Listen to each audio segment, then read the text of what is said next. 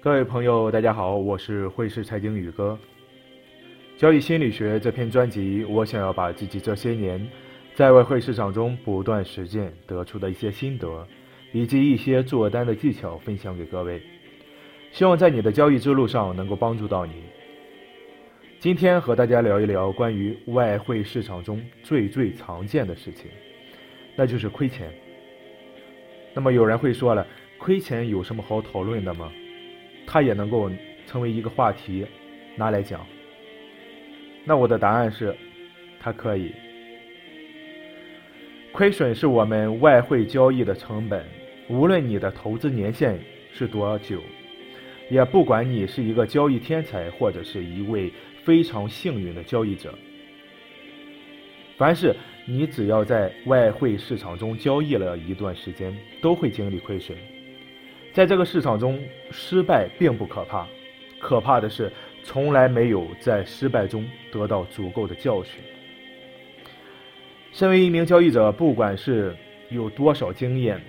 他犯错、做出亏损交易的可能性是百分之百的存在，因为投机不可能百分之百的安全，并且我理解的经验就是在教训中总结。有的悔恨不已，有的痛彻心扉，但也只有这样，在这个过程中，我们成才能够学习，并且接受教训，承认错误，进而改正。一个人犯错很正常，但是如果他不能够从错误中吸取教训，那么面临的将是自己不愿接受的后果。世界上没有什么东西比亏光一切。能够教会自己不该做什么。当我们知道自己不该做什么才能够不亏钱的时候，那么就会开始学习该做什么才能够挣钱。要是有人告诉我我的方法行不通，那么我也会试一试，好让自己确定这一点。因为我犯错误的时候，只有一件事情可以证明我确实错了，那就是亏钱。只有真金白银才能够让自己体会到那种在身上割肉的感觉，